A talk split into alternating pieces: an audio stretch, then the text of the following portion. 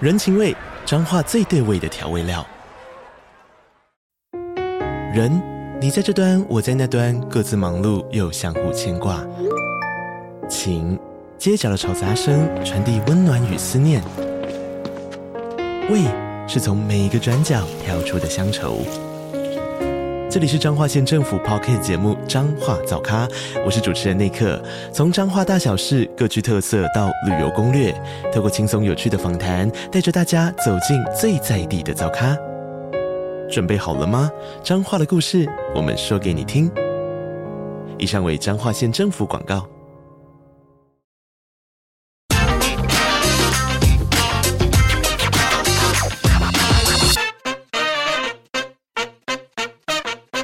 Hello，大家好，欢迎收听《听经济》，我是这集编辑室 On Air 主持人林安妮。今天呢，我们要来一个亘古大家都很关心的居住正义问题。对于很多没有金汤匙跟富爸爸的人，到底该怎么买房呢？我们今天邀请到《今日报》深度内容中心资深房地产记者尤志文，我们欢迎他。大家好，我是游志文。最近呢，这个志文大哥做了一系列非常好看的这个专题哦，叫做“居住正义”哦。今天呢，我们就要来讨论一下，我们来来聊一下，到底这个政府的打房到底是出了什么问题？明明这个政策工具啊，一个一个下，但是呢，台湾的这个房价啊，却是很稳，甚至还有这个越打越高的这个趋势哦。那因为也因为这个房价下不来，我们很多的年轻人买房却是越住越远，买的房子越来越少。志文哥，您看到底是发生什么问题呢？一般认为那个房价下不来啊、大部分人都说是因为这个资金浪潮导致的。那另外也有人说是因为那个原物料啊，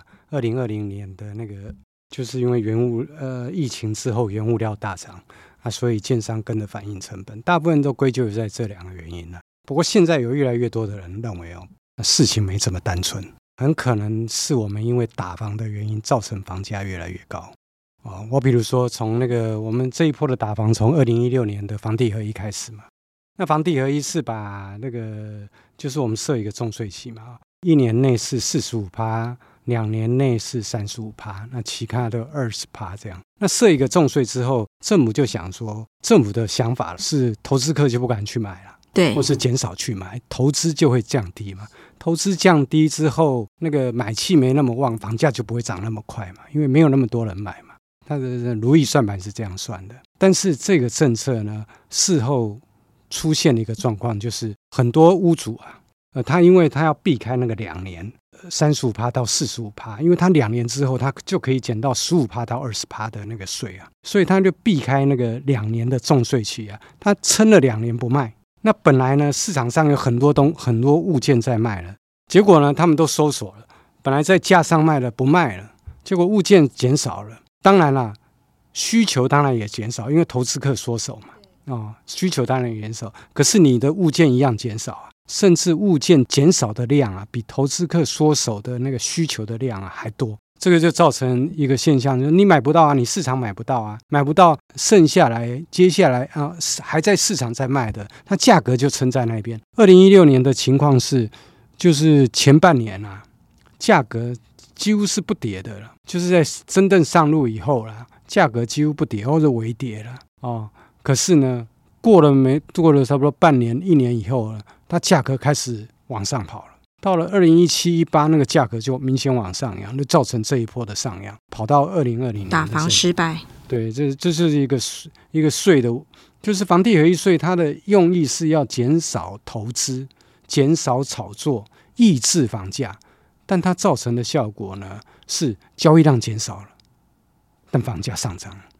但是我们过去我们都会讲那个呃量先价行，就是你看到量呢，你就可以知道价，量减少了，价格应该跌。对，供嗯需好像经济学啊课本都这样说的，对，结果结果就因为房地合一这个打破了，量减少了，价上价涨。上去了。那就是很奇怪。这是我们房地合一那个一点零1.0的时候，那二点零又来一次啊。对，那有人统计啊，一点零的时候哦，大概市场上少了十五万户在哦卖，都不减少卖了十五，对对，，它就下架了。嗯，二点零的时候，我们是怎么做的呢？我们把那个三十五趴跟四十五趴，你获利的三十五趴跟四十五趴的获利啊，从两年本来一到两年嘛，嗯啊、拉长到二到五年，拉长到五年，所以很多人被锁五年了、他就锁五年，他就干脆不卖了。那现在的屋主其实很多是口袋很深的对哦，那个深度让我们难以 对，撑到这个政策解禁，看到底是谁先转。对啊，建商的深口袋深度也很深、啊， 有钱对人啊这个囤房族的这个口袋也是深不可测的。嗯，比那个最深的海峡还深。啊对，OK，二点零的时候减少三十五万栋，啊，那你说减少三十五万栋到二点零，二零二一年上路之后啊，它那个涨的速度更快了，因为市场上缺货啊，是那你只剩剩下建商在供货啊、大量供货只剩建商啊。那建商有借口啊，建商说原物料上涨，所以他要调价，他就一路调上去啊。我们也想说，疫情应该那时候都预期疫情，那种疫情这么大规模的疫情哦，疫疫情、疫啊，情，预期疫情，哎对，对，绕口令啊，好我们都预预期这个疫情，照因道为理价格应说该价格应该会下来啊，对结果没下来就还是继续跟上上去了啊对对啊，我想要来分享一下我最近身旁的这个年轻朋友，那个我有这个身旁有一位三十多岁的这个朋友，他一直想要这个买房，他因为就是他也就是这个上班族，跟大家一样领的薪水可能也都是差不多。那当然呢，三十几岁的女孩子就因为还没有结婚嘛，就继续跟这个家人同住这样子。但是这个女生呢，就想说，哎、好像也不行这样子。虽然不管说接下来到底要不要结婚，还是要有个房嘛，不能一直窝在这个爸妈的房子里面。也也许这个爸妈对于这个房子的传承的想法，也可能跟她不一样。所以呢，最近她就开始要找房子了。她呢，内心想一想哦，她觉得自己可能负担得起房价。七百万的房子，可是这个七百万的这样的预算呢，可能在这个双北是找不到的，几乎是找不到的。嗯他后来自己说，哎、可能可以看到这个三峡去了，那可能或是看到莺歌那里去，可能有三机峡会。的那个北大也看不到，对，啊，也看不到了吗？嗯好，回回去要赶快告诉他，就是这个看不到了。然后就发现真的他真的越来越远。然后前几天呢，这个坐计程车的时候，这个司机大哥也很喜欢聊自己的这个家庭的状况，他也是讲到说，哎，自己的小孩就是买房买到青浦去了，这样子，就是真的好像这个年轻人要买房，就是由于这最近这个房地一点零、二点零之后，这个房价真告的。诉你买到青浦对都都算厉害了。对，买到 有买有人有涨一波上来，是吗？对啊，嗯，青浦现在房价很高了，对，就发现说这个年轻人要买房，其实你根本不太可能买买在这个蛋黄区，可能根本不用想，嗯就是双北就可能不用想，可能越买越远，然后房子真的就是越买越小哦。那刚才除了我们刚才讲的这个，就是可能房地一点零、二点零的这个政策有一些逻辑上。政府想的跟民间实际操作的是不太一样，还有没有哪些政策是导致这个其实也让这个市场上本来这个政府用意是好的像，像我们最对近最新上路的，今嗯年七月一号上路的平均地权也一样啊。嗯，平均是，地权最厉害的就是预售屋净转售，对因为大家都买预售屋，因为预售屋只要一一两成的那个定金啊，对你就可以转售啊。是那，你可以卖那个那个这边人，你的投你那个资金的杠杆可以操作很对大，你用两百万三百万付一间房子，你就可以对那种呃投资房地产转售了嘛。对那，照理讲，嗯，房地产其实是一个很需要庞大资金的，对，但是你用预售屋，你就可以少少的资金，你就可以对玩了投期款不用这么对啊多。那他这样现在呢，嗯把你限制预售屋，你就你买了之后，在还没交屋之前，你不可以转售对感觉蛮有用的啊，啊。应照理讲应该蛮有对用啊，但是这出现一个问题啊，是就有建商讲啊，我没对手了，我更好卖吗？没有对手因为更好卖，为什么没有对手？呢嗯因为以前投资客买了，或是对一般民众买了之后嗯啊，买了预售屋之后啊，他看你这个案子在涨啊，哦，在涨啊，或是他到了一定的，他觉得他的满足点到了哦，那个案子那个。建商啊，都是那个从一开始是从比较低的价格，比如说一平五十万开始卖，然后卖到五十五、六十，然后等到成屋之后卖七十，对啊，七十五这样子卖嘛，啊、但是对投资客来讲，我五十万买的，我如果赚一瓶，如果到六十万，六十万的时候，我一瓶赚十万了，嗯我可以出手了。对，感觉可以的，我五十五十万的时候啊，二十瓶是一千万嘛，但是一千万的房子啊，我可能只要就是在前面在预售屋的时候啊，我甚至定签开十五趴的话，我只要一百五十万；对如果两成的话是两百万，对我，只要拿两百万。嗯可是我如果五十万二十平嘛，哈，一千万嘛，哈，那涨到六十万的时候，换句话说，二十平我就赚两百万。对，哇，这个那难我怪投资只有投资两百万啊，对嗯因为我前面只有拿两百万两成出来啊，我又赚两百万啊，我赚一倍啦，对啊，那我当然倍数六，十万我就卖啦。没错，所以呢，当建商要卖到六十五万的时候，投资客可以卖多少才？出手六十。是，好，那建商就有压力啊，对因为投资客会跟他竞争啊。对，那我我建商要盯到七十，结果你六十60就给我开始杀卖出来，去了。那我就我这建商要往上撑的时就候是个比较困难。啊建商跟投资客的会竞竞争，争会以前竞是争这样子。好那嗯，现在上路了，对投资客你不准卖哦，对你一定要等到成屋。对，那这中间建商当然可以一直加啊、哇！所以建商就讲我没对手啦，对，是不是？没想到那是这个样政子， 这好真的好是这心样，办坏事吗？对啊，看起来是好的政策啊，但它出现的结果是不一样啊，你知道吗？我们七月一号上路，七月一号说定案要上路哦， 对，就是我看国泰房地产指数哦，嗯它的 Q two 啊，嗯，我们那个法案是在今年一月一月拍板嘛，哈、是，三月还是三月拍板，嗯，年初的时候，嗯就是立院三读了，对哦立院是三读了哈、哦嗯，然后说七月要上，七月要上路嘛。对那第二季本来大家都预期要上路了，照理讲房价会跌嘛，对，但是国泰房地产指数在今年 Q two 的时候是 大涨，哇，显示有人没在怕的耶， 没在怕这些政策，当然，没在怕啊，就想预售屋还会涨啊。对你想到说建商一定一路往上调，对那我就买啦。何况它还有一个那个之前买的啊、它还有一个弹书，就是你不回收，啊嗯，不溯及既往。本来大家以为溯及既往，你买的时候你不能卖，但说他是他是说上路以后买的嗯对才不能卖，啊，那这就也是一有个开了原一个因啊蛮大的后门，这样子，对，开了一个打折了它这个打房的这个效果。对对对，像平均地权也一样啊。对，那你现在最新上路的那个新青安、新啊，青安，年轻人买房，给他补助，对，这是看起来是要帮忙对年轻人买不起的房子嘛，哈、嗯是对啊，这看起来是这样啦、对，对，也是但好的它政策。好的政策嘛啊、但它会造成房价更上涨，这是一定的。因为你你想想看啊、它这个我们本来最高的那个贷款的那个年限是三十30年年嘛，那它拉长到四十年对哦，那利率就不要不要管它了，因为利率高低其实两趴一一点七七七趴好像差不也不太太多了哈、但是三十年拉到四十年，这就差很多了。我们很平均，我们其实现在的房贷大概是二十五年。对因为你银行呢会看你的财力，那不一定你要申请三十年还不一定给你过、啊，对，怕你这个 像我呃财这力年纪就不过、啊，对就就是这样啊。那所以年轻人比较可以申请年限长一点的啦啊。那它拉长到四十年呢，它增加的购买率是增加很多的，这第一个。第二个呢，它给你宽限期，最长可以到五年，以前就是最长三年嘛，就拉长到五年，那五年都可以只缴息不还本，对那还本是压力是很重的。对那你那五年你就可以去存自备款了。对那这两个加起来，你那个购买力就大增了。对那所以所以现在的反映到确事实上，现在市场上的那个对首购产品就热卖啊，嗯，啊热卖之后，那建商就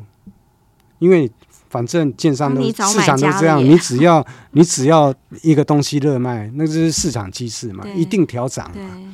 就是这样，所以它还是涨价。对对啊，啊你涨价之后，你就见你就是，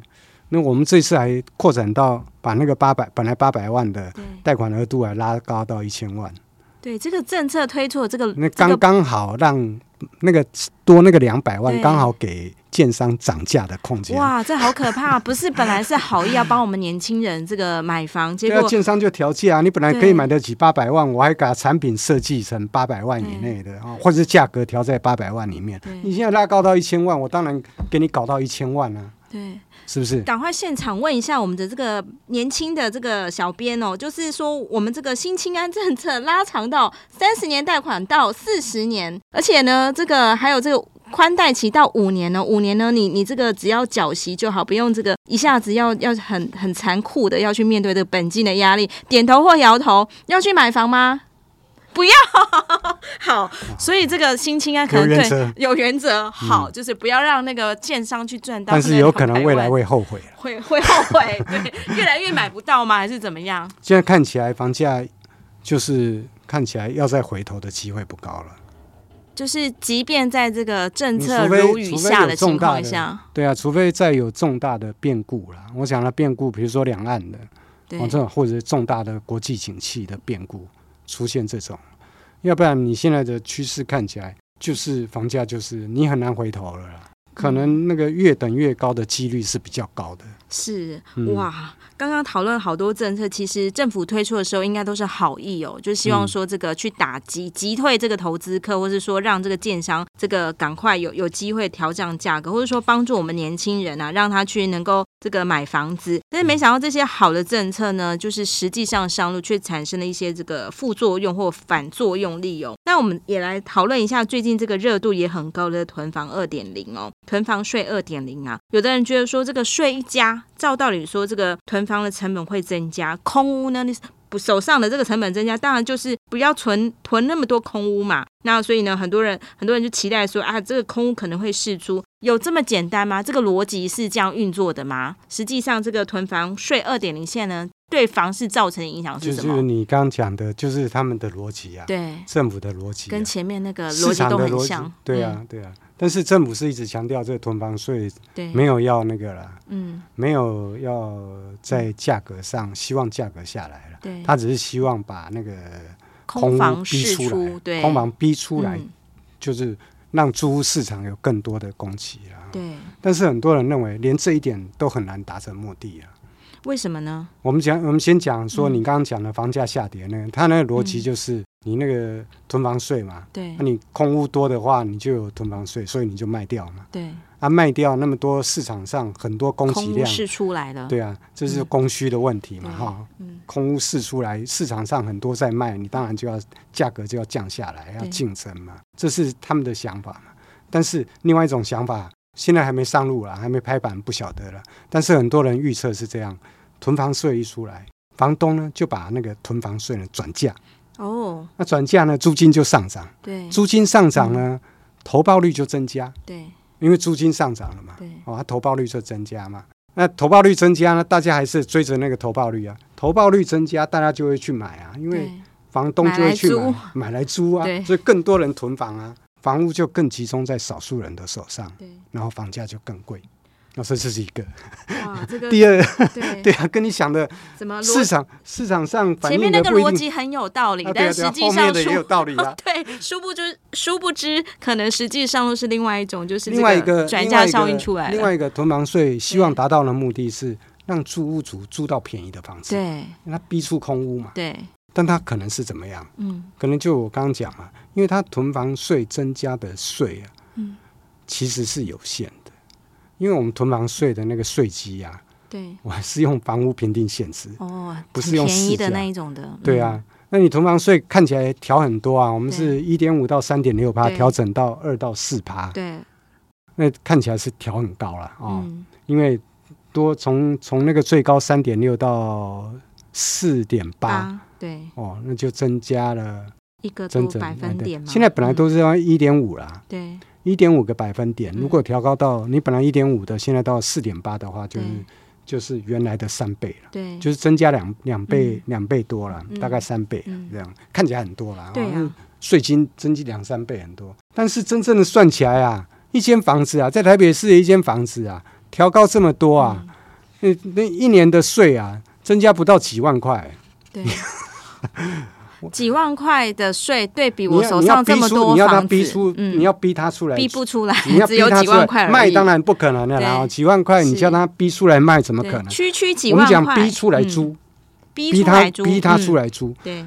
他逼出来租呢？现在的房东啊，现在的房东大部分啊，我们这个叫黑市租屋市场，对连一毛钱都不交的，对，你除非查的查到他嘛，是，要不然大部分啊，我们还有人估计在七成、六成、七成都是黑市，都是没有对报税的。房东到底一年赚到了多少租金这件事情，其实是没有办法在这个税你上对反反你映的。对这个现在没有报税的这些人啊，对你用囤房税用这么做，嗯我更不报税啊！对，嗯，我干嘛报税？是不是？哦，如果他有空屋啊什么，他那么他不会去报税。他空屋，他手上有多少房，有多少那个房子啊？哦，他对他来讲是，就是呃，代表他身家财富啊。哦，他会安排在很多不一样的人的身上啊，或者什么，这是叫资产。但是他们有很多的节税的方式啊。是但是如果他去租房子，让租客去申报，让他的这间房子曝光，对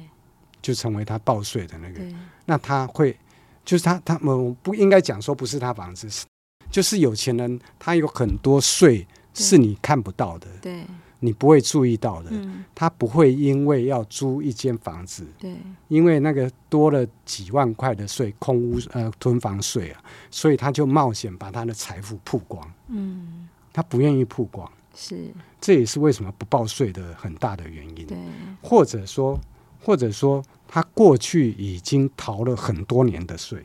那、我现在开始报，我以前的怎么算？对，要不然你就来溯个及大既赦，往， 对，以前呢一笔主勾销动，申报，一笔勾销。我过去逃税的，我通通一笔勾销。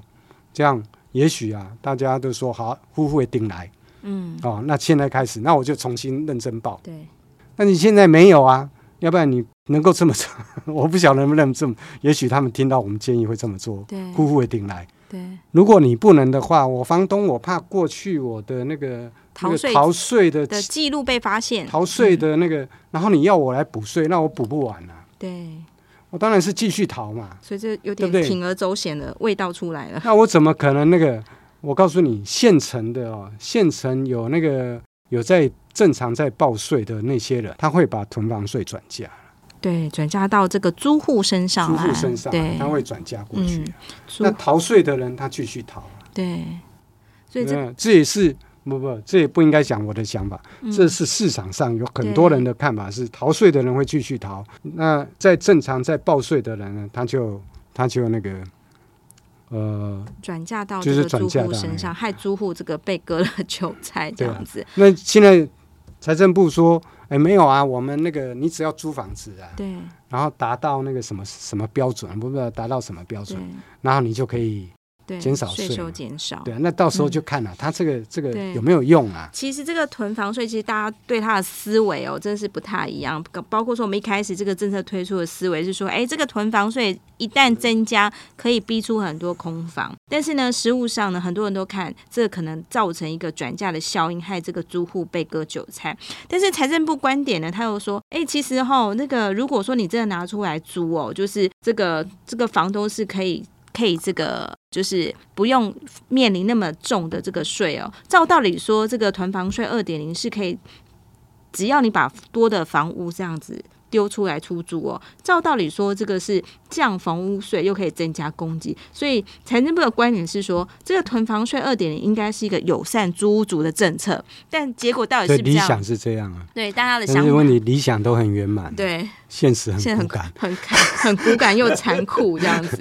对，好，这个呢，就是我们嗯刚才讲聊到这个，今年七月哦，行政院拍板通过这个俗称“囤房税二点零”的房屋税差别税率二点零方案哦。那这个税呢的方案到底在讲什么？它其实就是说，未来这个房屋税它会改采一个全国总归户哦，然后那个非自用住宅税就是不是你住的，不是你自己住的那种住宅哦，非自用住宅税率呢，会从原本现在的这个一点五趴到三点六趴，提高到二趴到四点八趴。那到底这个有没有效呢？我们也许呢，在一段时间之后就可以验证到底哪一种观点是比较贴近实况的哦。接下来呢？我们要来再来继续探讨、哦，就是说，我们刚才谈到很多政策、哦，就是说政府在推的时候，其实它的用意是很好，其实它就是想要帮买不起房的年轻人去买房，或者说想办法让他去减轻一些租金的负担。那没想到这个事情好像都不是如我们或是如我们官员所想象的。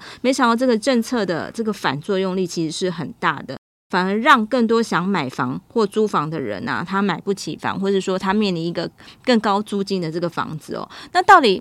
打房这样这么好的政策推出都都能够这个招惊体哦，就是这种跟有没有一些可行、更可行的这个对策啊？就是我所们以嗯，现在大家认为哦，过去的打房哦，对，政策会得到反效果的原因哦，嗯是它都是在压抑，压抑买气，压抑让你不要气，买。对，对，嗯，但是你单方面的压抑买气哦，是没办法那个，你只是造成市场的扭曲了。对，应该整个还是从供需来看啊、嗯，或者是说不应该是只注重在压抑买气，而是要对扩大需扩呃扩大供给扩吗？大供给，嗯，是嗯，这要这才是重点。对对啊嗯嗯，就是那个，所以现在现在其实很多国外也在做，也都是做这一部分了、怎么去扩大供给？可是供给政府不是也有吗？我们有这个社会住宅啊等等的这样子，对，社会住宅是蛮好的，对，嗯但问题很嗯、慢啊，很慢，嗯，嗯盖得慢吗？还是就就就、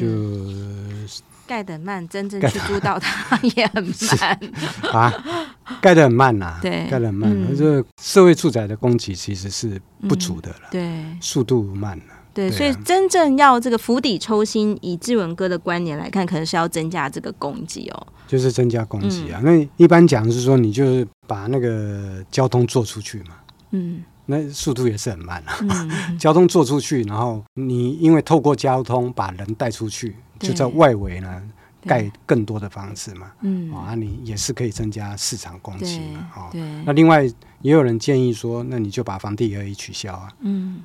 也有人这样讲啊。嗯你取消之后，本来所住的就放出来了，对哦，这也是一个方式啊。嗯嗯那还有一个人，还有一个估价师是建议说，我们可以盖一些那个嗯政府啊